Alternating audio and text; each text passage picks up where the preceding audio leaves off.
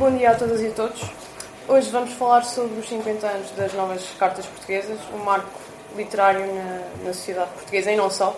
E para falar sobre isto temos connosco Manuela Tavares, que é ativista e feminista e investigadora sobre estudos sobre as mulheres, e Mariana Carneiro, socióloga do trabalho, mestrando em História Contemporânea e jornalista no Esquerda.net. Uh, pronto, e para não perdermos mais tempo, vamos dar iniciação. Eu vou para ali passar o É isso. Ah, Quando quiser. Muito bom dia a todas e a todos. Uh, muito obrigada pelo convite. É um gosto estar aqui nesta mesa com a Teresa e com a Mariana. Uh, Dizer-vos que nós não podemos começar esta sessão sem falar da nossa querida Ana Luísa Amaral porque se ela fosse viva, seria ela que com certeza estaria aqui. Porque foi uma das maiores divulgadoras, dinamizadoras, uh, através de um projeto assente na universidade uh, e também em algumas universidades estrangeiras, do estudo das novas cartas portuguesas. Na prática, foi Ana Luísa Amaral que introduziu esse, este estudo nas universidades. Este sempre foi um livro muito mal amado e por várias questões, nós depois podemos também debater, mas eh, foi ela a grande dinamizadora e coordenadora desse projeto. Portanto, uma palavra de agradecimento à Ana Luísa Amaral por esse facto. Por isso, não sei se queres dizer mais alguma coisa sobre. Não, se reiterar as tuas palavras. Aliás, a Ana Luísa Amaral teve em dois projetos. O primeiro projeto que deu origem a este livro, na é? versão Exatamente. e um segundo projeto que nos dá a conhecer aquilo que é o impacto das novas cartas portuguesas no mundo. E, portanto, a Ana Luísa Amaral, durante a sua vida toda, introduziu na sua cadeira de mestrado as novas cartas portuguesas e devemos a ela, exatamente, que o livro tenha sido mais lido do que foi cá em Portugal, apesar de que ela sempre foi a primeira a dizer que o livro é muito mais conhecido do que lido. Não é? Muita, inclusive, muitas das pessoas que estiveram no movimento de apoio acabaram por nunca ler a obra, portanto, ela tornou-se um bocadinho uma fetichização, por assim dizer, que, que impediu talvez o conhecimento mais aprofundado do livro.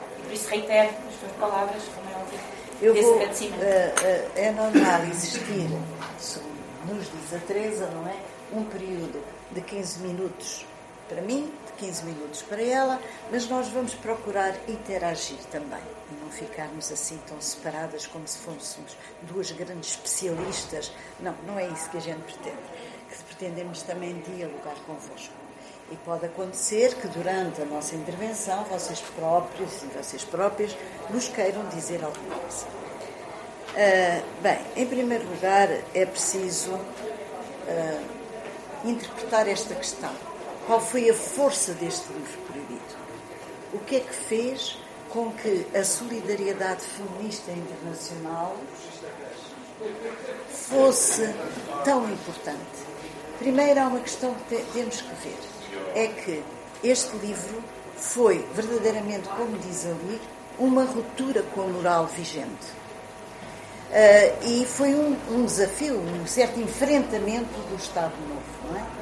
precisamente porque falava do prazer, da sujeição das mulheres, da guerra colonial, do direito ao corpo, da libertação dos corpos, lá está, soltar e do soltar da palavra até aí silenciado. Por isso, ele foi acusado de ser um livro, uh, um ultraje à moral pública, uh, e a grande interrogação, e se quiserem dialogar connosco era muito importante, porque como é que, em pleno Estado Novo, um livro consegue tal solidariedade feminista internacional. Eh, este livro, é preciso dizer, que também foi silenciado mesmo após o 25 de Abril. E devemos também interrogar-nos porquê. Porquê? Porque uh, estas coisas têm que ser um pouco mais aprofundadas. Uh, depois, uh, o outro, se não tem portas, que vos queríamos desafiar é uma, uma afirmação que elas fazem numa determinada parte do livro, que é o que podem as palavras. Irmãs, o que é que podem as palavras? Que poder têm as palavras? E aí uh, nós podemos perguntar, mas as palavras expressam o quê? Podem expressar irreverência e denúncia, Não é, Mariana? Conta-nos lá. Exatamente. Irreverência e denúncia. A esse propósito, há uma passagem no livro que a Manuela escolheu, e é engraçado porque nós chegámos aqui não tínhamos combinado de manhã e tínhamos exatamente sublinhado as mesmas, os mesmos fragmentos da obra. E relativamente a essa questão, há um extrato que nós gostaríamos de assinalar. E o erotismo, senhores? E o erotismo? Em quase todos os livros chamados eróticos que por hoje abundam, il n'y a pas de femme libre. Il y a des femmes livrées au homme. É essa a libertação que os homens nos oferecem. De repouso do guerreiro, passamos a despojo da guerra. E morreu, por fazer um aborto com um pé de salsa. Morreu de septicémia, a mulher há dias que limpava o escritório, o escritório onde trabalha. E soube depois, pela sua colega, que era o seu 23 aborto. Uh, reparem, a denúncia que é feita neste, não é só neste extrato, é em outras partes, estas denúncias muito acutilantes, muito diretas, e em, em que as questões de, de, classe social estão sempre presentes. E há bocado estava a dizer isso à Mariana, não é? Uh, por exemplo, a Maria Isabel Barreno, naquele livro A Morte da Mãe, uh, expressa perfeitamente as questões de classe Uh, e, e, e, muitas vezes nós temos a ideia, pronto, feminismos, questões de classe, não interagem, mas este livro até tem estas questões. A Maria, Exato. o texto da Maria, não é? E da Maria. Que deu exato. origem à peça de uh, Sara Barros Leitão. Exatamente. Uh, a rebeldia. A revolta, neste caso, que é como o texto. A revolta da mulher quando o burguês se revolta contra o rei ou quando o colono se revolta contra o império, é apenas um chefe ou um governo que eles atacam. Tudo o resto fica intacto. Os seus negócios, as suas propriedades, as suas famílias, os seus lugares entre amigos e conhecidos, os seus prazeres. Se a mulher se revolta contra o homem, nada fica intacto. Para a mulher, o chefe, a política, o negócio, a propriedade, o lugar, o prazer, bem viciado, só existem através do homem uh, não tem portas, é só uma. Uh, esse já está, o texto, é só uma fotografia das uh, Três Marias, uh, que nos jornais em Portugal não. Eu procurei, procurei, por isso é que também tive que ir a Paris fazer investigação sobre a solidariedade feminista internacional, porque não havia. Não é? E estas fotografias surgiam nos jornais Le Politique Hebdo e outros que em França retrataram casos, o caso das Três Marias, como se dizia. Agora, é preciso perceber, pode-se pôr, que nenhuma das três escritoras pretendeu escrever um livro feminista. E eu insisti muito com a Maria Teresa Horta sobre isto.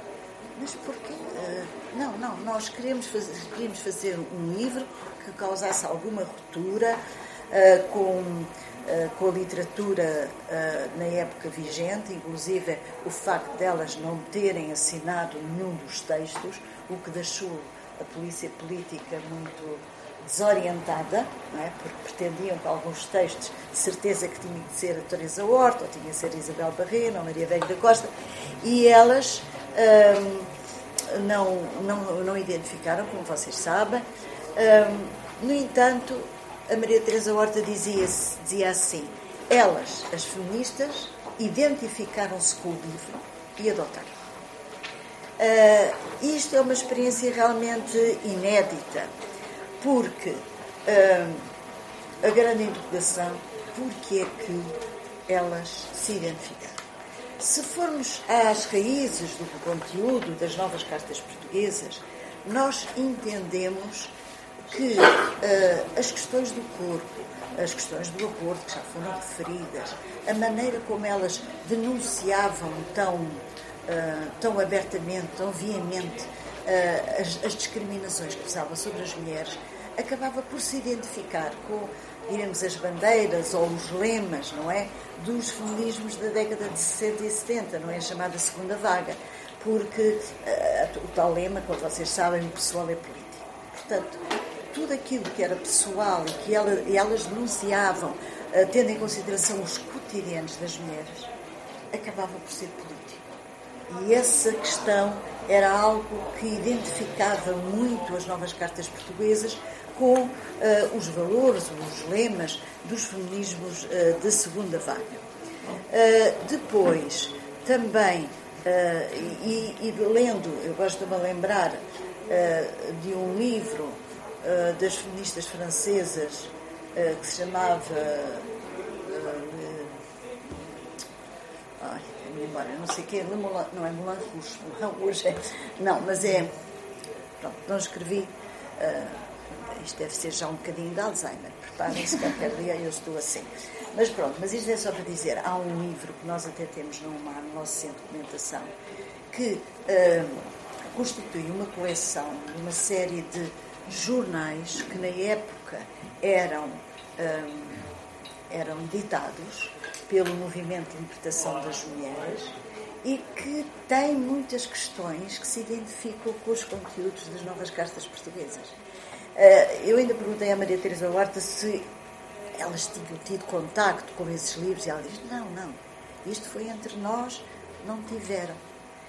Uh, e é muito interessante, faz-nos pensar que há uma época em que esses valores esse, uh, em Portugal ainda não existiam, devido à censura uh, e, ao isolamento que o país tinha, não é? As notícias existentes noutros países não, não chegavam a Portugal, mas que uh, acabavam por ter repercussão na forma de pensar de algumas mulheres mais avançadas, como é, era o caso da, das autoras das novas cartas portuguesas.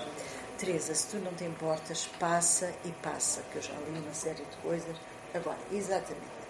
A campanha de solidariedade, é disso que eu vou também aqui mais tratar, é, é realmente entusiasmante.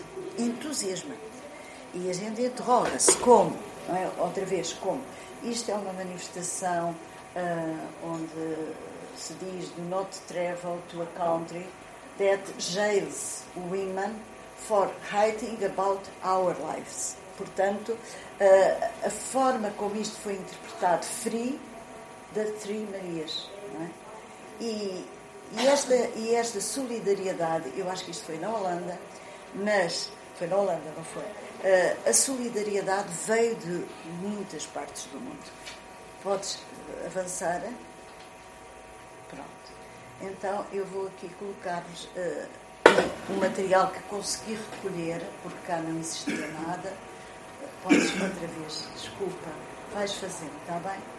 Em fevereiro de 1973, há uma carta de escritoras e escritores de renome mundial ao diretor do Times, Times, expressando um protesto contra o processo movido pela polícia política às três autoras. Maio de 73, reparem, o livro foi apreendido em 1972. Ele sai, acho que é em abril de 1972, e é interessante perceber como é que tudo aconteceu. Acho que é na introdução à versão francesa das novas cartas portuguesas que é dito, que é assinado pela Monique Vitti, que é dito que uh, foi um tipógrafo que, ao estar a, pronto, tratar da, da edição do livro, achou estranho alguns textos e que fez a denúncia. Eh, é triste ver isso, não é? Mas, mas pronto, mas foi a partir daí. Que que, a Natália Correia, de certa forma. Exatamente, que a Natália Correia apoiou, não é? Uh, e, foi, e foi nessa base que, uh, que o livro depois foi denunciado e apreendido. Maio de 73, notícias nos jornais Le Monde, Política, Hebdo, etc junho de 1903, carta ao Presidente da Comissão dos Direitos das Nações Unidas, assinada pelas feministas uh, Gilda Grilo, que é brasileira, que vai traduzir depois para francês o livro e, e para outras línguas, houve, entretanto, outras feministas que o fizeram. Uh, a Berit Haas, da Noruega, Ciro Lopes Vigarete, do México. Junho de 73, abaixo assinado contra o governo português, não é? Pelo atentado à liberdade de criação literária. E houve um apelo e ação de solidariedade, solidariedade no Women's Interact Center em Nova, Nova York. O que é que acontece? Elas uh, foram várias vezes a julgamento e tiveram que uh, entregar aquilo que se chama a fiança, não é? É assim que ainda se chama, para estar cá fora. Então, recolheram apoio entre amigos, alguns intelectuais portugueses, é preciso perceber que nesses intelectuais uh, estava também a Maria Lamas. Às vezes podemos dizer que ela estaria distanciada, mas não estava. Uh, e, e também a nível internacional, aqui neste centro, recolhem uh, fundos para as apoiar. Junho de 73, um texto assinado por mulheres francesas e latino-americanas de solidariedade com as escrituras das novas cartas. Depois temos, eu só tenho alguns, não é? Notícia no New York Times, referente à decisão da primeira Conferência Feminista Internacional uh, de, em Massachusetts, nos Estados Unidos, em que, para além de uh, traçarem a solidariedade internacional com as autoras das novas cartas portuguesas, também com uma jovem italiana que tinha feito o aborto e que tinha sido denunciada por esse facto, não é? Notícia no L'Express, Portugal, Le Combat de Trois Maria, eu depois tenho imagens, artigos dos jornais Nouvelle Observateur, Le Monde. Esta, esta questão é muito interessante, a manifestação de solidariedade em frente à Notre-Dame, porque elas criaram uma canção como, como se fosse uma canção religiosa, a Ave Maria, não é? mas com a letra de solidariedade com as novas cartas portuguesas. E fizeram à volta da Notre-Dame um cordão, uma manifestação com essa letra. Com velas também, não foi? E com velas. Velas. Mais. Abril de 74, pronto, aqui já a deslocação a Lisboa do advogado da chamada Liga dos Direitos do Homem, era assim que se chamava, para se inteirar.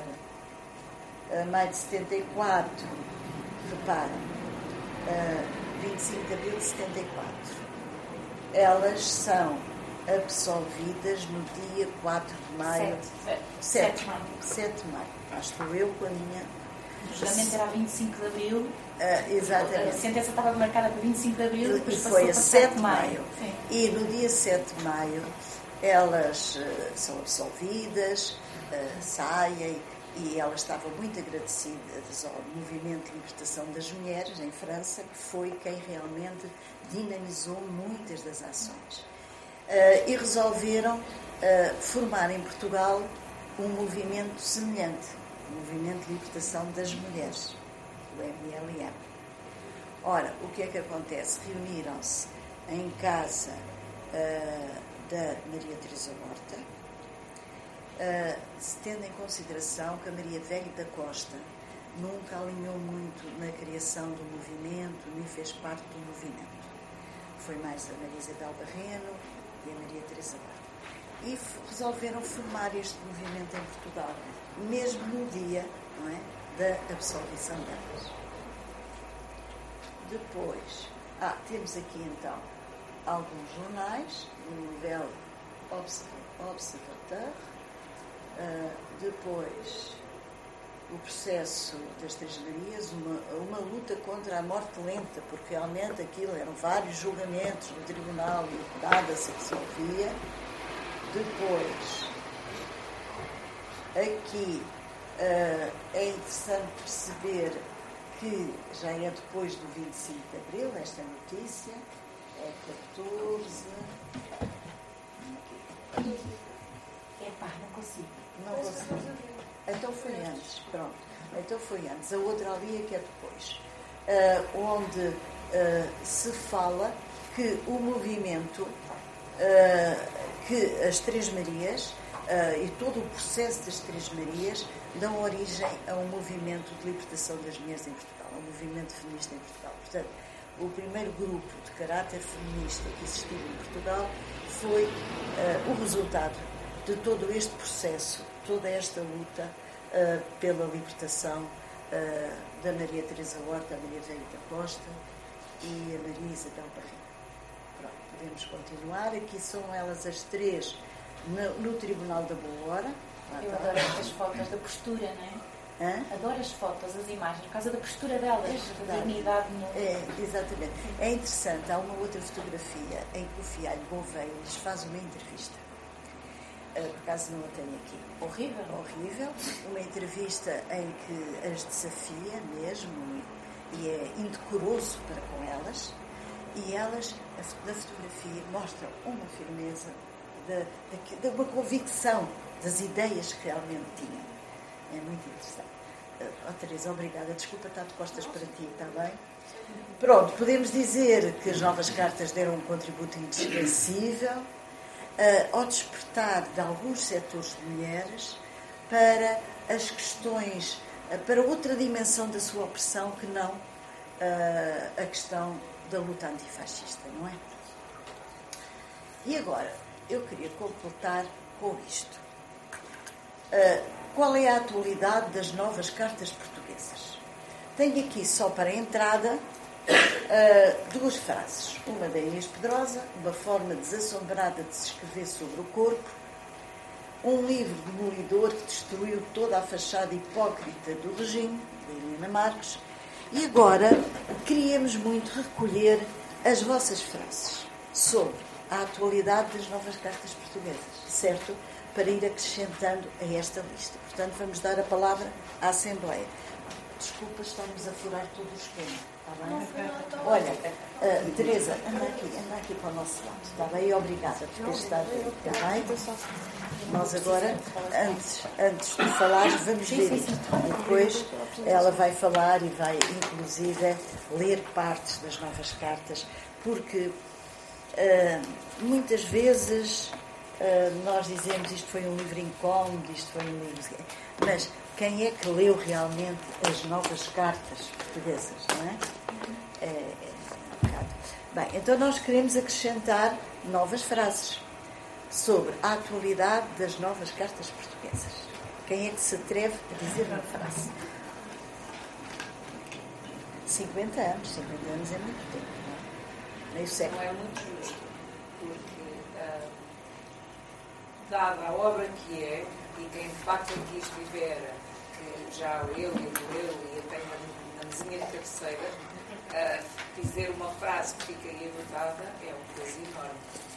Sim, mas isto não vamos publicar. Falar não é? em 15 minutos sobre as novas cartas portuguesas também. É, não é para publicar, é apenas para nos fazer refletir, fazer pensar, não é? Porque muitas vezes nós não pensamos realmente qual é a atualidade, porque é que 50 anos depois nós continuamos a falar das novas cartas portuguesas. Porquê que isso acontece? O porquê das coisas é sempre muito importante. Então, alguém se quer atrever sem estar a corrigir? Pode ser? Pode, diz. Não é assim muito original, porque é uma frase do livro, mas é, acho que é daquela importante, que é a ideia da sororidade e de ficarmos menos desamparados. Sororidade, exatamente. Menos desamparados, quase muitas outras cartas é sobre isso, é onde é que estamos hoje? Estamos menos desamparados, estamos buscando a questão muito bem, fizeste muito bem a buscar a questão da sociedade que elas falam. Uma e pedrada que... no charco. Uma pedrada no charco, isso mesmo.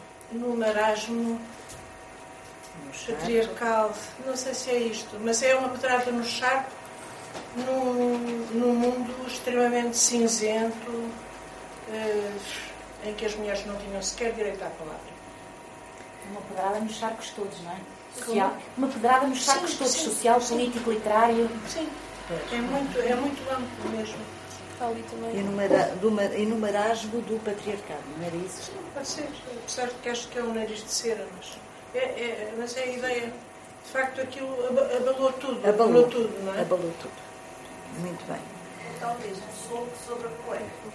Um sopro sobre a poeira. Sobre a poeira há um aspecto das cartas, eu sou professora e costumo usar, uh, isto é para mais uma frase, que tem a ver com a educação para os média muito antes do tempo em que começou a surgir, que foi já nos anos 80, que se tornou muito uh, uma moda e que persiste até hoje, a tradição dos textos que foram escritos por causa daquela parte, quase no início, em que elas dão conta do que dizem os jornais, das, dos anúncios publicitários, das notícias, da forma como isso é também um olhar sobre a forma como vivem as mulheres, como, ah, como elas há esse texto, pois há. O que, é que, que significava a emancipação das mulheres naquela altura, não é? A comercialização, a objetificação, essa parte essa da. Parte, é, é. muito moderna, mulheres moderna, moderna, aquela que aparecia, a, história do, consumo do corpo, não é? Que é a objetificação, que era uma novidade do ponto de vista dos médias eh, e que persiste também até hoje.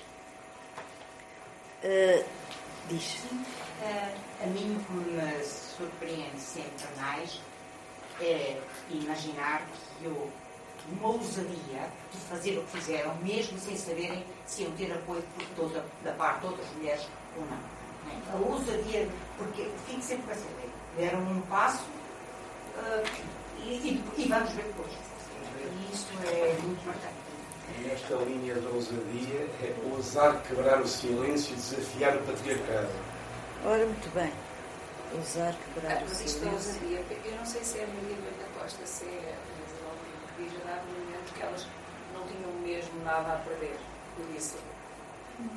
É a história de, de facto, as mulheres naquele contexto tinham tão pouco uh, que de facto não tinham muito mais a perder. Era quase um ato de desespero. De, Aliás, quando elas, quando elas enviam o livro um, para a França, para as autoras. Uh, as três feministas três feministas que tinham subscrito, as primeiras subscritoras daquele abaixo assinado Nós Abortamos, eh, elas dizem: Já não sabemos o que é que devemos de fazer com este livro.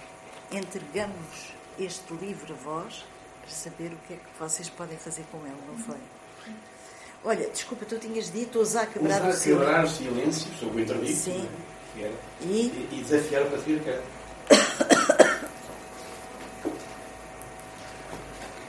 Bem, eh, não é preciso mais, com certeza vamos ter que dar a palavra à Mariana. Eu já ultrapassei os 15 minutos. Deixa-me só dizer uma coisa. Sim. Ehm, eu que tenho essa primeira edição, eu acabei de fazer 70 anos, portanto tinha 20 anos quando o livro saiu. E comprei essa primeira edição, portanto, quando apreenderam eu já tinha, e lembro muito bem de ter lido nessa altura. E fez muito, muito estrilho, eh, eh, e era uma coisa contrastada de novo como se aquela opressão fosse característica específica do Estado Novo. O que se passou depois foi o, o esquecimento do livro. Continua-se a falar muito da polémica, do julgamento e não sei o quê, mas o livro foi esquecido. Portanto, de alguma maneira, o, o patriarcado ganhou. Ganhou pelo esquecimento a que foi votado o livro. Porque, eh, enquanto elas estavam na, presas, eh, havia-se sururu. A partir do momento que estão, eh, foram absolvidas, podemos esquecer esse episódio como esquecemos um livro já. Diz uma coisa. Uh, é isso que justifica que a seguir ao 25 de Abril há um grande silêncio sobre o livro? Acho, acho que sim. Achas que é o esquecimento? Acho que é de propósito que há um esquecimento do livro. Portanto, a, a, o marasmo machista ganha. Pode ser, mas também eu interrogo-me se a fragilidade dos movimentos feministas em Portugal não é também uma causa. Porque se o, o movimento feminista fosse mais forte, teriam pegado naquele livro como bandeira sua. E a fragilidade dos feminismos não, eh, não permitiu isso. Não sei qual é a vossa opinião. Machista, Diz? A cultura machista, enquanto sim, ideologia sim. opressiva, estava muito muito obrigado, é muito necessário, não era só do Estado Novo. Convenhamos, que é secular. Aconteceu no Partido 7, não é? Multissecular.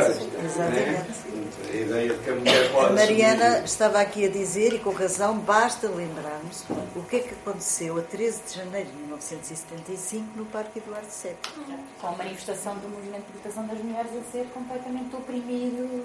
E vai para casa, vai lavar pratos, vai tomar conta dos filhos. Exatamente, pela comunicação social também. Também. Depois no local. E incompreendido. Uh, eu apanhei umas atas da Comissão da Condição Feminina, da altura, onde se fala um, do acontecimento, não é? E há uma moção de solidariedade para com uh, o MLM. E há organizações que se opõem. Uhum. E não é só a Associação das Mulheres Agricultoras, é o próprio Movimento Democrático de Mulheres. Tem na ata a dizer que uh, elas tinham sido responsáveis por aquele ato Ou seja, elas é que tinham provocado a situação. Estão a ver? Teoricamente nós conhecemos bem, não é? Exatamente.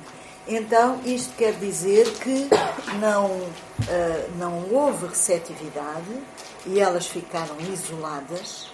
Uh, aliás, o Adelino Gomes, que as acompanhou, que as ajudou até a saltar sebes, porque elas foram perseguidas por aquela elevada concentração contra elas, uh, diz: aqui morreu o movimento feminista em Portugal. Claro, não teve razão. O movimento feminista em Portugal não morreu, uh, ainda continua, ainda bem, uh, e por isso isto, isto só quer dizer que naquela altura a pressão era muito grande, muito grande contra os feminismos contra esta palavra. Até. É muito representativo, e é sobre, só ainda sobre a manifestação, antes de vos falar sobre aquilo, sobre o livro em geral. Mas nessa manifestação é muito giro porque elas tinham, era temática, então cada mulher estava a representar aquilo que era um estereótipo das mulheres. E a mulher que foi mais atacada, praticamente violada, com abusos mesmo físicos, sim, foi a, a mulher que ia vestida de vamp, não é? A, freira foi totalmente deixada de par, quer dizer, ainda foi pois, pois, etc. A noiva, a noiva tiraram-lhe o véu e não sei o que mais. A Vamp foi completamente comida pela, pela multidão. Isto é muito representativo de qual era o estado de sítio no, no pós-25 de Abril, no que diz respeito aos feminismos e à ideia da condição da mulher. É, eu sobre, sobre as novas cartas portuguesas, depois passamos outra vez a palavra, vamos aqui trocando eu acho que é muito importante falarmos sobre a atualidade das novas cartas portuguesas. Acho que para mim isso é o grande desafio. Mas apesar de tudo, há umas questões que eu gostaria de, de, de assinalar e que diz respeito, por exemplo, aos antecedentes. Que é, eu tive o privilégio, eu não estudei, a, a, a tese de doutoramento da Manuela é fundamental sobre as novas cartas portuguesas, o impacto internacional, que aliás é citado depois no livro que eu já falei ao início, da Ana Luísa Amaral e etc. Eh, eu tive outro tipo de contacto, eh, nomeadamente com as entrevistas que fiz recentemente com a Maria Teresa Horta, que me deram outra visão também daquilo que eram as novas cartas portuguesas. E é uma questão que tem a ver com o processo. Ou seja, não só a obra, mas todo o processo de escrita e como é que ela surgiu. Os antecedentes. Não é? Se nós formos à epígrafe das novas cartas portuguesas, começa logo com como, o nome é Novas Cartas Portuguesas, ou de como Maina Mendes pôs ambas as mãos sobre o corpo e deu um pontapé no cu dos outros legítimos superiores.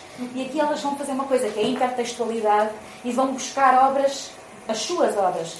Porque temos a Maina Mendes, que era da Maria Velho da Costa, escrito antes das novas cartas portuguesas. Temos a, Maria Teresa Horta com a, a Minha Senhora de Mim. E temos depois a, a, os outros legítimos superiores, que é da, da Isabel Barreno. E, portanto, quando elas se lançam para novas cartas portuguesas, elas já têm, já têm um astro. Okay? Portanto, é o nono livro, uh, o Minha Senhora de Mim, que deu aso a uma grande perseguição, que aliás a Maria Teresa Horta diz que não haveria novas cartas portuguesas se não houvesse este livro. Este livro, que era o nono livro de poesia da Maria Teresa Horta, deu aso a que ela fosse perseguida, telefonemas durante a noite inteira, uh, foi espancada no meio da rua por um carro onde saíram três homens, lhe partiram a cabeça e etc. E, portanto, foi numa conversa de café no restaurante no bairro Alto, naquele restaurante que elas chamavam o 13, que estas três mulheres que se conheceram através da literatura uh, começaram a cozinhar novas cartas portuguesas. Portanto, tudo isto tem um lastro, tem um caminho. E depois todo o processo e, de. Desculpa, Mariana. E elas acabavam por dizer: se cada uma de nós uh, teve tanta, uh, tanta oposição, o que é que será um livro escrito pelas três? A Maria é? Velho da Costa lançou esse desafio, não é? Se um livro, se este livrinho, este pequenino livrinho causou tanto sururu, o que é que acontece se nós as três nos unirmos e escrevermos aqui é como uma bomba atómica, não é? Lançada sobre o poder patriarcal. E, portanto, esse processo é lindíssimo, pelo menos para mim, e foi uma descoberta, depois de ter lido as novas cartas portuguesas há muitos anos atrás, e de vez em quando pegar e ler de forma fragmentada, foi uma redescoberta. Porque o processo em si, para mim, é importantíssimo depois para, para perceber a obra. E o processo é fenomenal, a forma como foi escolhida a Mariana Alcoforado também, ou seja, a mulher submissa, o sofrimento do amor, o abandono e tudo isso, mas ao mesmo tempo a discussão da sensualidade, da sexualidade, como elas conseguiram pegar uma versão e construir-se sobre essa versão. Portanto, começa aí a subversão. Começa a subversão quando elas dizem nós as três vamos enfrentar, se uma de nós causa tanto sururu, três então, o que é que vai acontecer? Subversão, transgressão, ela aumenta quando escolhem a Mariana Alcoforado como tema principal, que é desmontar, desmistificar tornar, elas sim vão se apropriar da palavra para criar ali uma nova Mariana Alcofrado e uma nova representação, uma nova não, muitíssimas novas representações. Porque aqui é uma desconstrução da identidade, mas é uma discussão que se multiplica, não é? E que isso é fundamental e que a Ana Luísa Amaral pega muito bem nessa, nessa questão, depois quando discute nomeadamente as novas cartas de portuguesas à luz da teoria queer, não? Mas essa escolha logo da, da Maria Alcoforado é a transgressão, é a sororidade, é o desclausuramento total, não é? Todo o livro é o desclausuramento total das mentes, das situações, tudo isso. A, a forma como foi escrita também, a Manuela já falou nisso, a questão da autoria. Um livro não ter autoria foi inédito, foi uma situação inédita a nível mundial, não se conhecia outro, outro livro de, escrito desta forma. Um, e também a questão da autoridade, não é? Porque autoria, autoridade, que é a apropriação da palavra. Ali não, é a mulher, são as mulheres, as três e não só as três, e todas aquelas que, vêm, que extravasam, portanto, que atravessam todo o livro. E isso logo aí já é, antes sequer de começarem a escrever, já estão a desmontar todos os cânones do, que é estabelecido e do, do, do protocolo. Depois, eh, falar sobre este processo também, a forma como ele foi feito. É, é divertidíssimo. Eu, eu tenho uma entrevista sobre eh, com a Maria Teresa Hortas, que foi publicada no Esquerda Net, que ela diz escrever as novas cartas portuguesas foi uma das coisas mais importantes, mas também mais divertidas da minha vida. Que é imaginar três mulheres que estão ali sem qualquer ainda perspectiva de que é que lhes vai acontecer quando aquilo sair à luz do dia, é? mas já têm alguma ideia de que vai ser de facto uma pedra nos vários charcos, e a forma como elas fazem. A forma de participação, de desconstrução também pessoal, como elas se reúnem todas as semanas depois do almoço no bairro Alto no 13, vão para casa, principalmente da Maria Teresa Horta, que é onde se encontram a maior parte das vezes, e como elas discutem. A forma como o livro é construído, cada uma escreve um texto, distribui uma cópia, discutem a cópia até a exaustão. Papel químico. Em papel químico. Discutem aquele texto até a exaustão. Nenhuma delas barrou o texto umas das outras, mas discutiram-nos. E aquilo foi uma construção que saiu do próprio controle. Aliás, se vocês lerem o livro, nós começamos com a Mariana Alcoforado, mas depois a Mariana Alcoforado desmultiplica-se em Marianas, Mónicas, Marias Anas, Anas, Marias e todas as mulheres que por aqui habitam e que são e que nós nos identificamos com tantas, com tantas delas. E depois o julgamento, as imagens que a Manuela trouxe aqui, há outras que, que é uma delícia, não é? Aquele julgamento foi uma delícia. É uma delícia porque traz-nos outras mulheres que foram importantíssimas no processo. Traz-nos a, a Natália Correia, que Sim. disse eu publico e não foi. O livro foi proposto a três editoras, principalmente, também a outras. A, a Natália Correia diz este livro vai ser publicado nem que eu me despedace pelo caminho, não é? E, portanto, também isso neste processo é importantíssimo de assinalar como a Maria Lamas, que não esteve nada aliada do processo, que foi uma, uma testemunha fundamental durante o julgamento, com episódios interessantíssimos e divertidos também, que a, que a Maria, a Maria Teresa Horta foi contando. E, portanto, toda esta. Houve aqui um crescimento do movimento que, era, que representou a nível nacional, mas também internacional, a sororidade. Acho que foi isso que, que teve bastante peso. Uh, do, dos impactos internacionais, a Manuela falou sobre ser a primeira questão internacional feminina, não é? No, no, National Organization of Women, que foi votado por proposta também da brasileira, da Gilda Gril, que teve um papel fundamental ali, ela e mais duas companheiras feministas. E, portanto, isto novamente inédito ter uma, uma causa internacional, que é a causa das três Marias portuguesas. Uh, a sentença, o movimento internacional, uma sentença que estava apinhada de feministas portuguesas e estrangeiras que depois se reúnem para criar o movimento de libertação das mulheres. Uh, e, e, e, como é que isto se tornou uma causa principalmente internacional? A Manuela já falou muito nisso. Uh, este é um livro que é muito mais conhecido do que é lido. E Ana Luísa Amaral falou muito nisso, não é? Que mesmo feministas e mesmo os movimentos em Portugal e a nível internacional que defenderam logo de imediato esta obra, muitas delas nunca o leram, não tinham lido.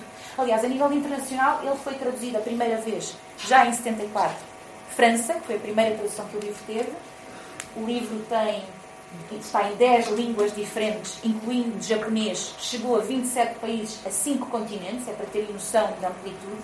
Mas a verdade é que estas feministas não tinham lido o livro. No máximo tinham lido extratos que foram, esses sim, traduzidos mais rapidamente, e portanto houve, de certa forma, aqui, não tem um caráter único, exclusivamente pejorativo, mas houve, de certa forma, uma fetichização no sentido de ser uma, um manifesto, não um manifesto teórico feminino, porque ele nunca foi assumido mesmo em termos internacionais como tal, mas um manifesto daquilo que era a solidariedade, daquilo que era a solidariedade das mulheres, de que a Simone Beauvoir já tinha falado muito, já tinha escrito inclusive, mas que elas colocaram na prática.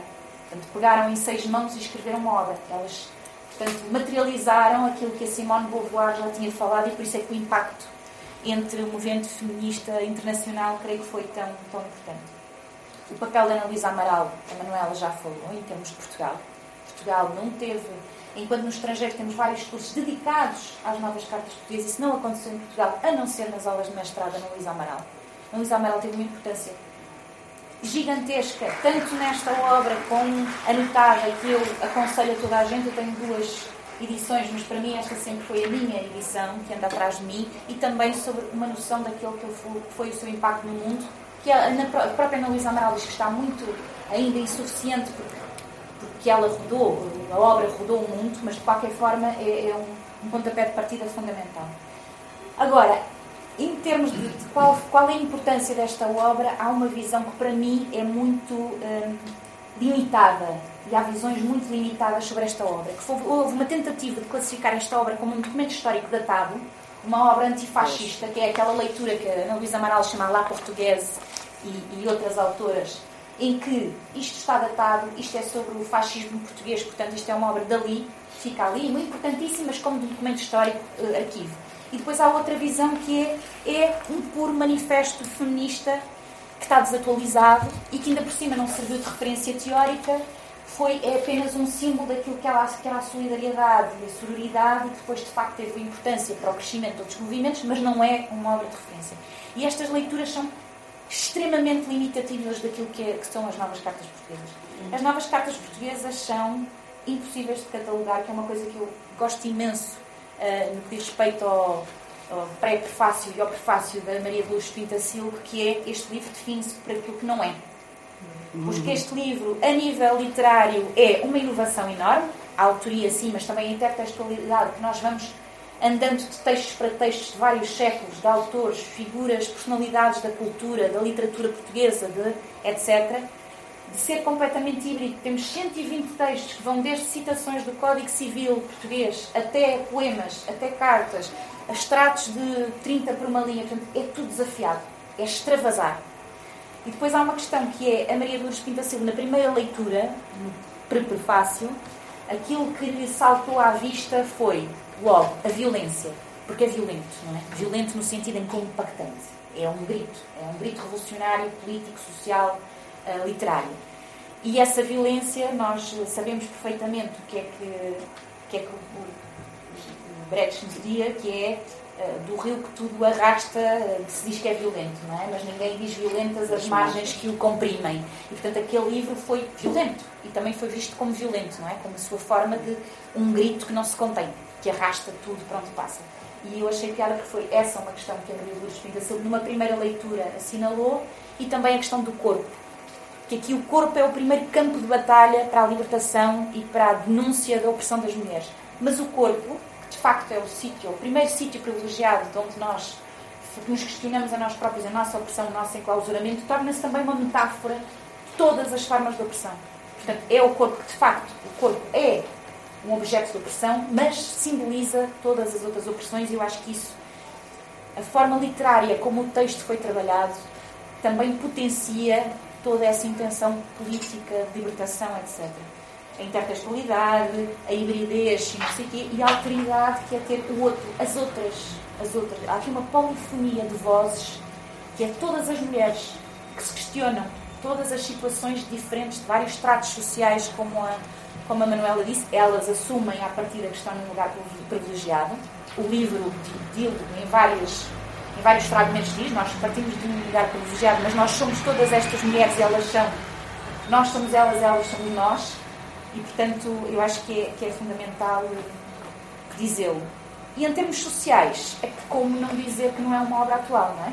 Nós temos a violência doméstica, temos o aborto, temos o incesto, temos a violação, eh, temos eh, o corpo, a sexualidade, o prazer, eh, temos o amor romântico, o questionamento do que é o amor romântico, temos o anticolonialismo, temos o antifascismo, temos a censura, como não dizer, como não olhar para estas temáticas e perceber o quanto é, o quanto é uma obra atual.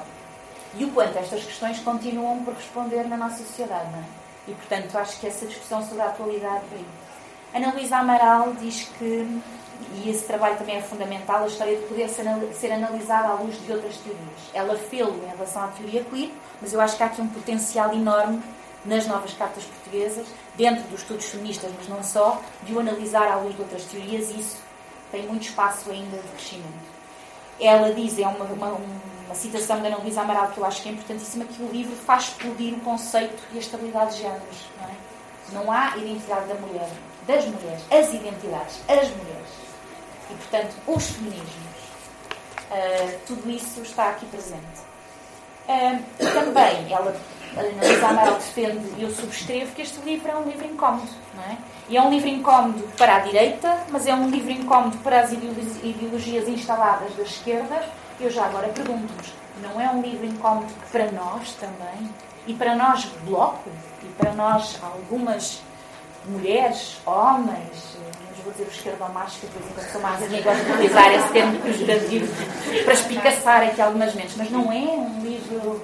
Há muita gente que eu gostaria de ler, gostaria de ver a lê-lo Aliás. Oh, Mariana, nós podíamos ler aliás, aí, do, do, pequenas partes. Eu acho piada, esta é, mais, é uma citação mais conhecida, mas foi uma das citações que foi lida durante o julgamento pelo promotor para justificar porque é que ele era insanavelmente pornográfico e atentador, atentador da moral não, pública, pública e não sei o quê. E o promotor decide ler no dia 5 de julho, que foi a primeira sessão de julgamento, que depois foi adiado durante três meses para outubro de 73, isto foi como o promotor decidiu apresentar o livro para explicar o quão pornográfico e perigoso ele era. E então a citação é: Frágeis, no entanto, são os homens em suas nostalgias, medos, roubos, prepotências, fingidas docilidades. Frágeis são os homens deste país, nostalgias idênticas e medos e desânimos. Fragilidade em tentativas várias de disfarce. O desafiar touros em praças públicas, por exemplo. Os carros de corridas e as lutas corpo a corpo Ó oh, meu Portugal de machos a enganar em potência, cobridores, garanhões, tão maus amantes, tão apressados na cama, só atentos a mostrar picha. Bem, isto, como é óbvio, foi a risota absoluta no, no, Elas próprias desmancharam em risos, porque a forma teatral como o promotor leu isto foi, foi importantíssima. Há outra questão que para mim é importante no que diz respeito à atualidade, e porquê? Porque mesmo dentro do, mesmo dentro do Bloco, estamos aqui no socialismo, é bom que a gente traga também para a nossa forma de fazer política, muito qual é o papel de, das questões identitárias, qual é o papel do feminismo, qual é o papel destas lutas que são as fragmentárias, etc. De que forma é que podemos ou não estar a menorizar a luta de classe, etc, etc. Infelizmente, esta é uma discussão que parece que é circular, não é? Vem à baila, de vez em quando, lá vem ela outra vez, lá vamos nós. E então, só uma frase que é e tudo isto responde a quem diz que o problema da mulher é pequeno burguês, de seiva burguesa, esquecidos de que a burguesia se instalou no chão já feito de suor da mulher. Eu acho que há aqui pequenas passagens que são fabulosas para nós nos questionarmos hoje sobre debates que ainda continuamos a fazer e que recorrentemente vêm para cima da mesa, olha como agora com os textos do Pacheco Pereira, que rodaram e deram muita tinta e continuam a dar sobre estas questões. E, portanto, o texto da Maria, que é extenso, não posso ler, mas que é fundamental sobre como a mulher a dias se justifica e se desculpabiliza à sua patroa. Se desculpabiliza pela sua inferioridade, por ser tão acéfala, não é? Portanto, pela sua existência e do quanto se deixa. A passagem que tu falaste, desculpa, tudo, para dar por tudo, que é a mulher compra máquinas de lavar e pode ir ao concurso de beleza mostrar o rabo e as pernas em que mudou a situação da mulher. De objeto produtor de filhos e de trabalho dito doméstico, isto é, não remunerado, passou também a ser objeto consumidor e de consumo. Era de antes como uma propriedade rural, para ser fecunda, e agora está comercializada para ser distribuída. Portanto, todo, todo este livro não é um manifesto, são vários manifestos feministas de como é que hoje nós fazemos política e luta feminista e de como é que hoje os movimentos feministas, porque não há o movimento feminista nem o feminismo, há os feminismos e os movimentos feministas, e quais são, as, as de facto, uh, os desafios que estão em cima da mesa. A Manuela falou, pá, há muitas outras, aliás, eu tenho, se quiserem, depois vêm as anotações que eu fiz Olha. e podia estar aqui a ler, mas eh, a Manuela falou sobre o poder da palavra e eu acho que o poder da arte, que é importantíssimo, o poder da arte. As novas cartas portuguesas têm dado, a Gilda brasileira na altura foi uma das pessoas que levou a teatro sim, sim. em Nova Iorque, em Paris, etc., as novas cartas portuguesas que as adaptou. Hoje temos peças de teatro, filmes da Luísa Marinho, que vai ser agora uh, em outubro apresentada, etc. Peças de teatro que estão ainda em cena, outras que já estiveram. Portanto, as formas artísticas de trazer as novas cartas portuguesas para cima da mesa, mas também as formas artísticas de trazer o feminismo, como temos noutras áreas, como temos o anticolonialismo, a guerra colonial, o fascismo, as extremas-direitas, como estão neste momento com novos projetos a ser debatidas. Eu acho que a arte tem um potencial gigantesco, e acredito nisso piamente, de, de, de mobilizar de mobilizar, de, de, construir. E construir de uma forma democrática e participada e de, de criar reflexão. Portanto, não só literatura, como outras, como outras potencialidades que nós devíamos uh, explorar e debater. Mariana, há pedaço, quando estivemos ali eh, a trocar impressões à entrada, tu referiste aqui um texto que eu gostava que tu lesses, ou também posso ler, a comparação, o que era a vida das mulheres no tempo da tia Mariana e a vida das mulheres atualmente. E ela diz assim: No tempo da tia Mariana, as mulheres bordavam ou teciam, ou fiavam, ou cozinhavam, sujeitavam-se aos direitos de seus maridos, engravidavam, tinham abortos ou faziam-nos, tinham filhos, nados mortos, nados vivos, tratavam dos filhos, morriam de parte às vezes em suas casas, com móveis, cadeiras, cortinados. Estamos em suas casas com móveis, não estou a ler bem, pronto. Uh, estamos em tempo de civilização e de luzes. Os homens fazem livros científicos e enciclopédias. As nações mudam e mudam a sua política. Os oprimidos levantam a voz. Um rei de França é decapitado, decapitado e com ele os seus cortesãos. Os Estados Unidos da América tornam-se independentes. Que mais? que mais me interessa enunciar a história. O que mudou na vida das mulheres. Já não tecem, já não fiam, talvez porque desenvolveu a indústria e o comércio. As mulheres bordam, cozinham, sujeitam-se aos direitos de seus maridos, engravidam, têm abortos ou fazem-nos, têm filhos, nados mortos, nados vivos, tratam dos filhos, morrem de parto, às vezes em suas casas, onde apenas mudou o feitio dos móveis, das cadeiras e dos cortinados. Portanto, é mostrar como é que há aqui uh, um substrato permanece na vida das mulheres.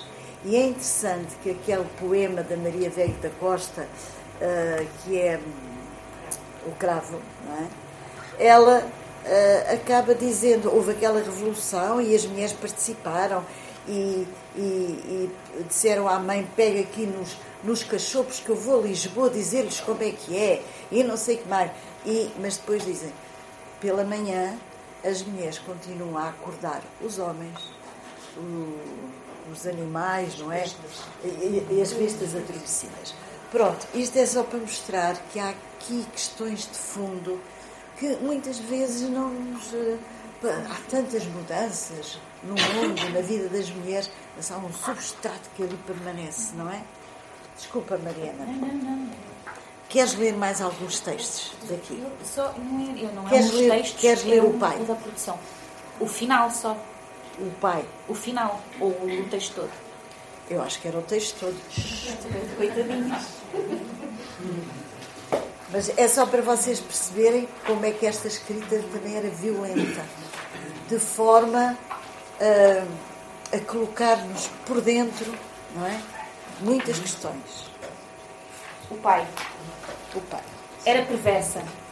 Dormia toda nua, os peitos soltos e brancos, muito brancos, expostos, tal como os seus mamilos largos, róseos, distendidos. Durante o dia andava em casa com as blusas desabotoadas e sentava-se de qualquer maneira com os fatos a subirem-lhe sempre a meio das coxas, deixando ver entre as pernas uma escuridão macia, amolenta na sua meia penumbra. Era perversa, Deitava-se no sofás, ou comprido, os braços atirados para trás e ficava assim, toda lisa, ao seu alcance. Sem mal, a passar a língua aguda pelos lábios já úmidos. Era perversa, de um louro fundo, a pele penugenta, os olhos de um azul duro, sempre adormentados. Era perversa. Rodeava-lhe com os braços o pescoço, os cheios a esmagarem-se-lhe de encontro ao peito e o hálito, morno, sedoso, a roçar-lhe a boca, a rastejar-lhe perto, como de entorpecido de saliva. Era perversa. Deixava a porta entreaberta, esquecida, enquanto se despia devagar, a descobrir o ventre brando, os ombros magros, devagar em breves movimentos, em secretos sons e pactos com a infância. Era perversa. Trazia os cabelos em desalinho e mornos de sono quando beijava de manhã. Dava-lhe os bons dias com uma distração do hábito tomada. Era perversa. Dormia toda nua, os peitos soltos e brandos, muito brancos e expostos, tal como os seus mamilos largos, róseos, distendidos. Quando entrou no quarto, o homem hesitou a olhá-la, a fixá-la no seu sono, mas logo avança, silencioso, e de manso para junto à cama a hesitar novamente. Depois, tendo uma das mãos, desliza-a na curva suave do peito, nanca quente, doce, os dedos crispados a entranharem-se já nos pelos sedosos do pubis. Curva-se quando ela acorda e tapa-lhe a boca com força, brutal, mantendo-a deitada firmemente debaixo do seu corpo agora o comprido sobre o dela. Era perversa. Tinha um riso liberto, sedento, e uma maneira envolvente de olhar os outros. Um odor enlouquecido a intradir-se aos poucos, como um fruto, obsessivo, obsessivamente, obsessivamente. Indiferente, Mariana sente que ele sai de dentro de si, sujando-a de esperma também por fora. Depois vê-o que se levanta da cama, que se veste à pressa e se vai embora sem olhar. Todo o corpo mudo, todo o tempo mudo, mesmo enquanto a forçara, mudo, mesmo enquanto a tivera, rendida, afundada naquele torpor, de onde não quer sair nunca mais, cada hora mais fundamente perdida. Tens de deixar esta casa, disse-lhe ele numa voz neutra, monocórdica. Não podemos continuar a viver todos juntos na mesma casa depois do que se passou. Foste a culpada de tudo. Bem sabes que foste a culpada de tudo. Eu sou homem. Eu sou homem e tu és provocante, és perversa, és perversa. Uma mulher sem vergonha, sem pudor. Não te quero ver mais. Enojas-me, repugnas-me, envergonhas-me. Tu percebias, eu sei que tu percebias. Tu sabias como me punhas. Eu sou homem, minha puta. Claro que sou uma puta. Pode estar tranquilo, pai. Eu sei que sou uma puta. Grande cabra, chamou-lhe a mãe enquanto ela se dirigia para a porta da rua, agarrada às paredes para não cair. Grande cabra.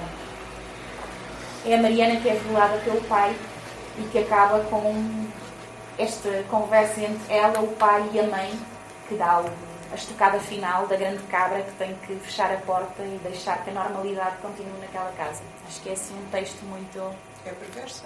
É, é perversa. Somos todas perversas, aliás. Aquelas é um que se envolvem na política são piores ainda. Muito. São as mais perversas.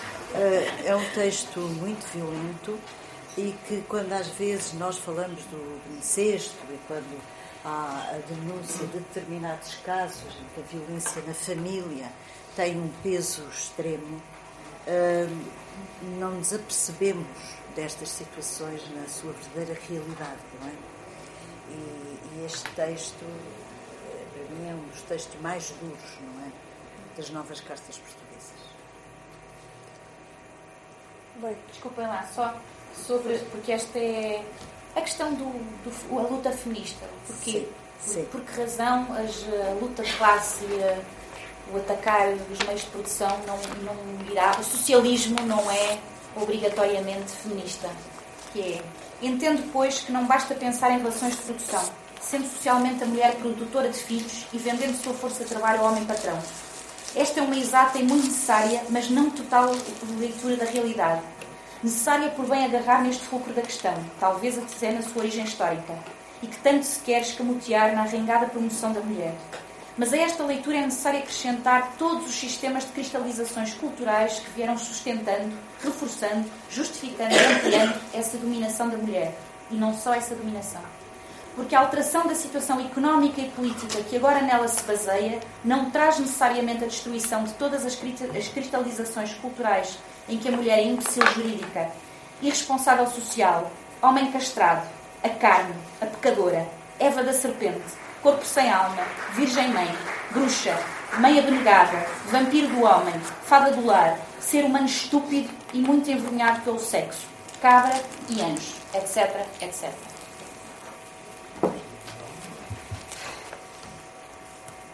Bem, eu acho que depois disto estou assim ainda a processar. Uh, Falta-nos pouco tempo, uh, temos cerca de 10, 15 minutinhos, mas se concordarem acho que podemos tentar passar algumas perguntas se houver.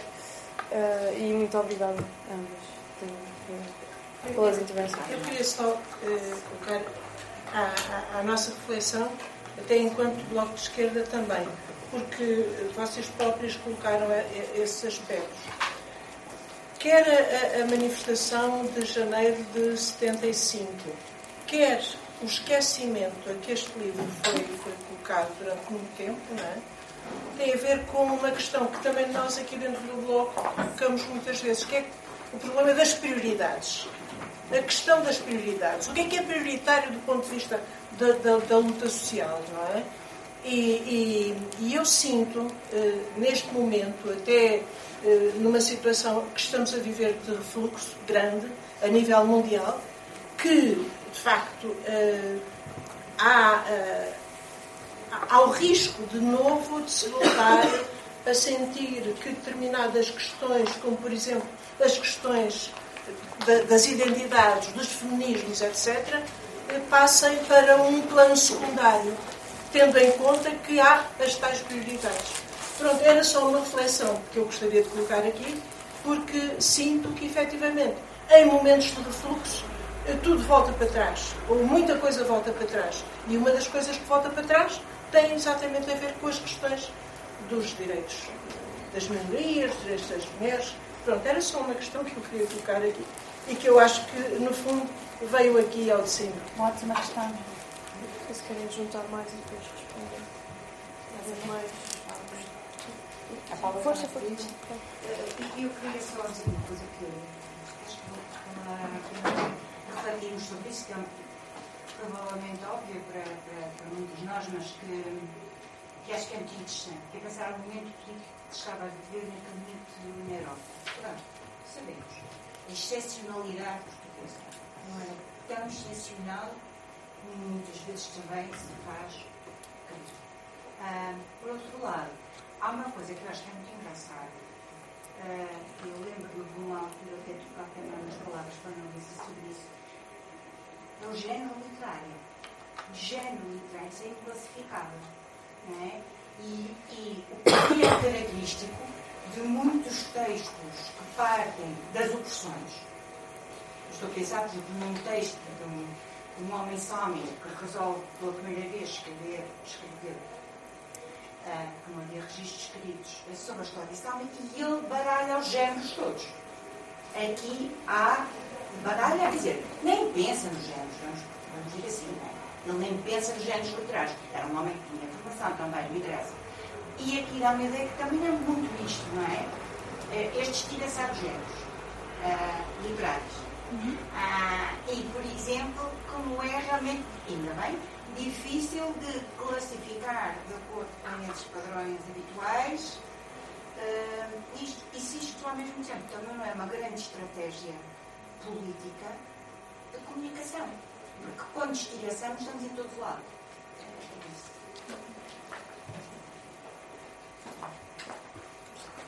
É, isso é um apontamento dentro daquilo que a Manela estava a dizer há também eh, sobre o, o facto de quando houve a manifestação do, do MLM e depois a tal moção de solidariedade no Conselho, Conselho Nacional das Mulheres, não é? Conselho Consultivo, Conselho Consultivo da Comissão da Condição Feminina. Não ter sido votado, teve, teve uma oposição, inclusive com o MDM, etc.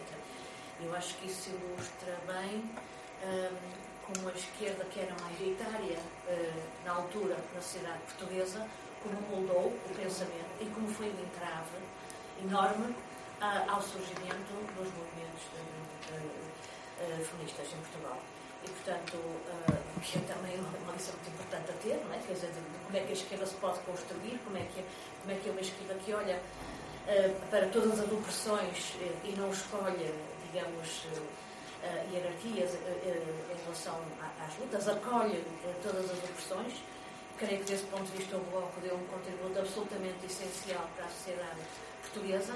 Não é para a gente adormecer, mas é para, para todos os dias pensarmos que esse contributo não pode voltar para trás. Uh, mas creio que, provavelmente, em Portugal, uh, foi talvez dos países em que houve maior dificuldade, ou seja, em que essa dificuldade dos movimentos feministas, dos grupos feministas, e, e se constituírem um movimento numa situação como a de 74, 75, quer dizer, parece paradoxal. Há uma situação em 74, 75 em que as pessoas ocupam casas, ocupam as fábricas, vêm para a rua, tomam conta do espaço público e, ao mesmo tempo, uh, tudo o que tem a ver com, com as reivindicações específicas das mulheres, não só não só não é tratado, como é menorizado ou, ou mesmo atacado. Mesmo profundamente atacado. Bloqueado. Muito sim, bloqueado e mais do que bloqueado, atacado mesmo. Quer dizer, ainda me lembro uns anos mais tarde, bastante mais tarde, não, não em 74, 75, mas já nos anos 70, de uma vez no Porto, o GAMP está a distribuir um texto numa manifestação da, da, CGTP um, a propósito da questão do aborto e sempre o serviço de ordem nos, eh, claro, nos dar controlões imensos para sairmos da manifestação, porque aquilo não era importante, porque as mulheres estavam preocupadas com o mesmo assim, o, mesmo assim o aborto ainda foi o momento em que se conseguiu mais não, união, mais não é? Tarde, foi, eu estou assim, mais tarde, eu vou falar ainda em 78, sim, mas mesmo assim ainda foi a primeira vez que era uma ofensa, porque as mulheres, aquela manifestação era sobre o custo de vida, era sobre isso que as mulheres estavam preocupadas, e tudo o resto era divisionismo, era oportunismo, era, enfim, uma série de coisas. Mas, portanto, acho que há esse legado na sociedade portuguesa, não é? E, que a gente, há alguma explicação para isso, não é? para, para o facto de ter demorado tanto tempo a haver afirmação dos grupos feministas. Acho que é, é triste, mas é verdade sei se há mais alguma questão, também já não temos muito tempo. Eu só que ao bocado da Manela pediu uma frase, eu tive, eu estava, estava, não, não era uma frase, mas era uma ideia, e aproveito agora, que vem acho que tem muito propósito por tudo que dito até agora. O Italo Calvin tem um livro muito interessante que é porque ele lê os clássicos. Sim. Em que ele depois dá várias definições de, de clássico. Eu acho que nós podemos olhar para as novas cartas portuguesas como um verdadeiro clássico. Porquê? Porque aquilo que ele tem a dizer é, é sempre atual e, e, e pode dizê-lo sempre de forma nova. Porque, porque assim, o tempo em que se lê a obra é, obriga, aliás, nós sabemos isso, não é? Aliás, lemos uma obra agora e daqui a 20 anos vamos ler a obra com outros olhos, porque a atualidade é outra, etc. E, e aí o potencial, de facto, das novas cartas portuguesas, até pelo, que vocês mostraram aí muito bem, é isso, é que que tem a dizer, consegue dizê-lo sempre como se fosse uma forma nova e, portanto, sempre atual. E é isso que faz da essência de um livro, de uma obra, um clássico. E não há melhor elogio que se pode fazer uma obra do que, do que ela ser um clássico. Eu também queria só dizer muito rápido, depois a Mariana disse, quando foi da frase, que era, é um grito por todas as mulheres, de ontem, de hoje e de amanhã. E, e, o grito tem que ser feito todos os dias, é porque é tão atual e é um que nos toma. Uh, como mulher, como profissional que trabalha maioritariamente com mulheres, pessoas de assistente social, é possível ouvir essa história. Já ouvi, história, já ouvi na primeira pessoa histórias semelhantes. Um, e nós temos que ser, a sororidade é fundamental. Um, e, e aqui bloco somos fundamentais. E, e por mim, como mulher, sou mãe de duas filhas, uh, acho que este momento foi, foi muito emocional, mas é isso, mas temos que ser. Temos que ser, temos que sentir ainda, temos que gritar. Temos que gritar. Não, não, não temos nada garantido. E, de facto, esta obra é, é um grito temos que ter presente e de vez em quando abrir então uma, aleatoriamente uma, uma passagem e, e alimentar-nos disso. Olha, uh, nós vamos ter. Ai, mais uma, mais uma. É uma nota muito rápida. A Mariana leu dois, entre os textos que leu, leu dois que eu trabalhei no teatro. Uh, recentemente numa peça no Porto chamada Convocam-se os Ventos. E trabalho teatral que parte das, das novas casas portuguesas. E, uma das coisas que eu tive de fazer, de interpretar, foi uh, a leitura da sentença do mestre Moura. Portanto, para além dessa nota, acho que realmente falta muito a fazer, há muito a fazer.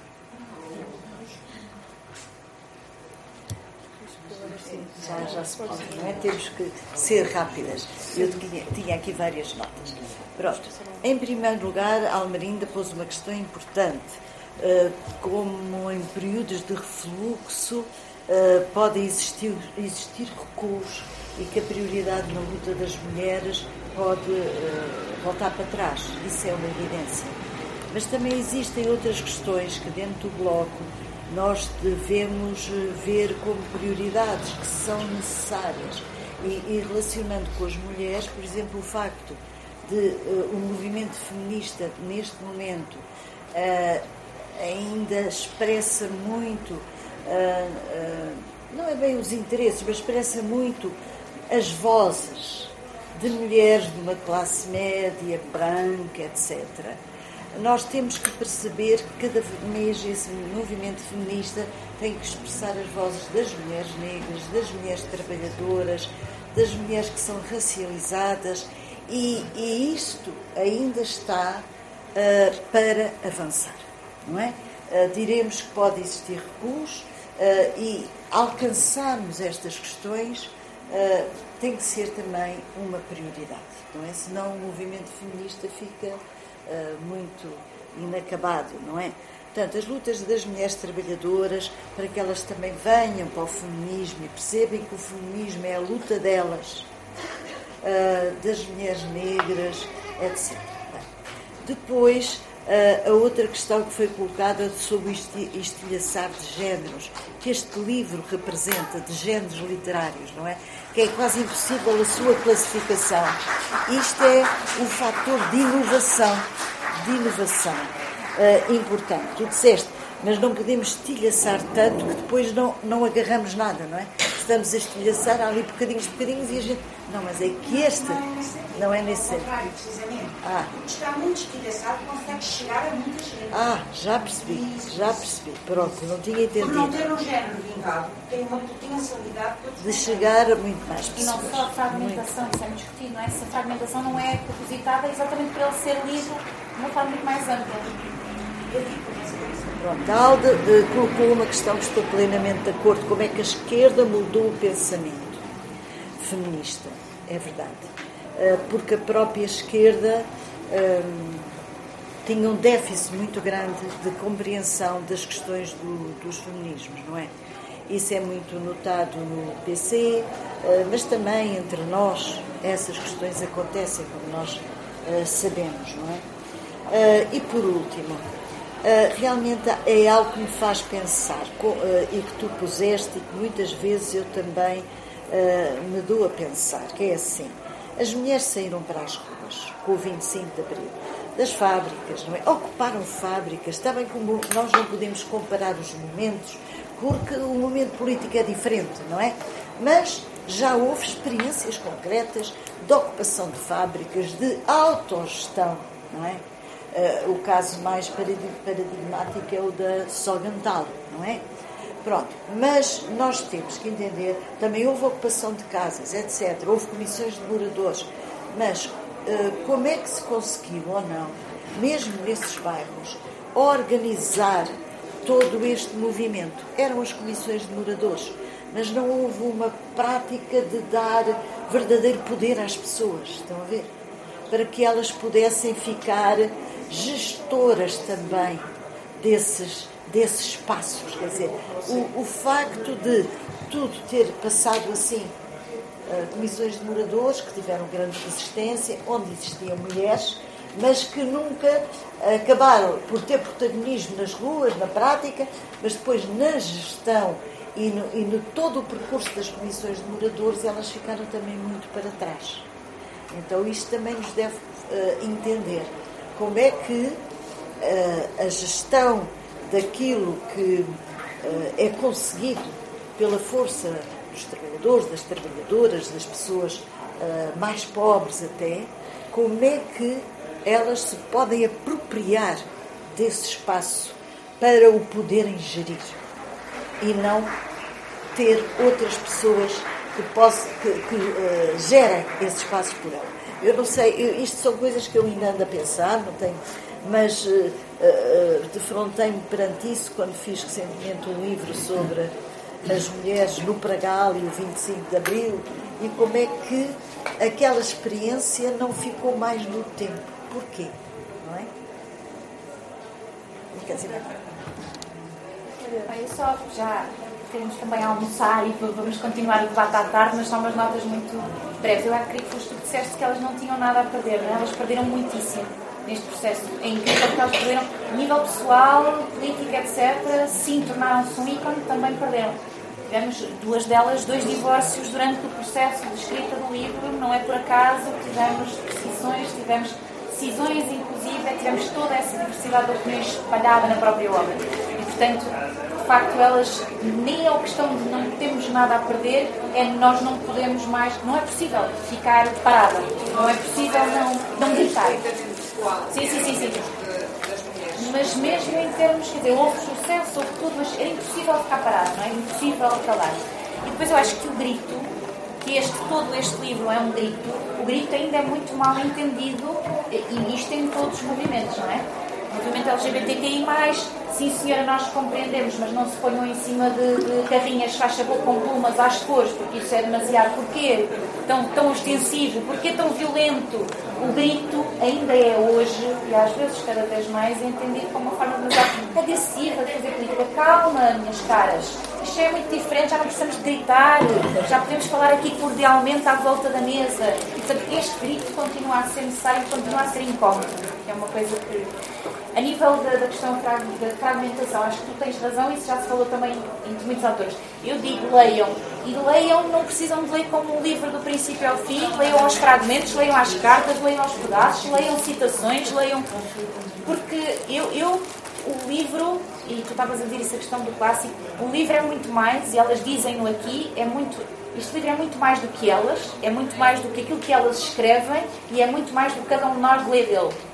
Portanto, este livro vai evoluindo à leitura de cada uma das pessoas, das pessoas diferentes e dos momentos diferentes em que a pessoa está e da situação política, social. Tem essa capacidade. Tem essa capacidade de acompanhar a evolução pessoal, social, política e de ter outras leituras sobre outras perspectivas, outras teorias. E esse é o nosso grande desafio.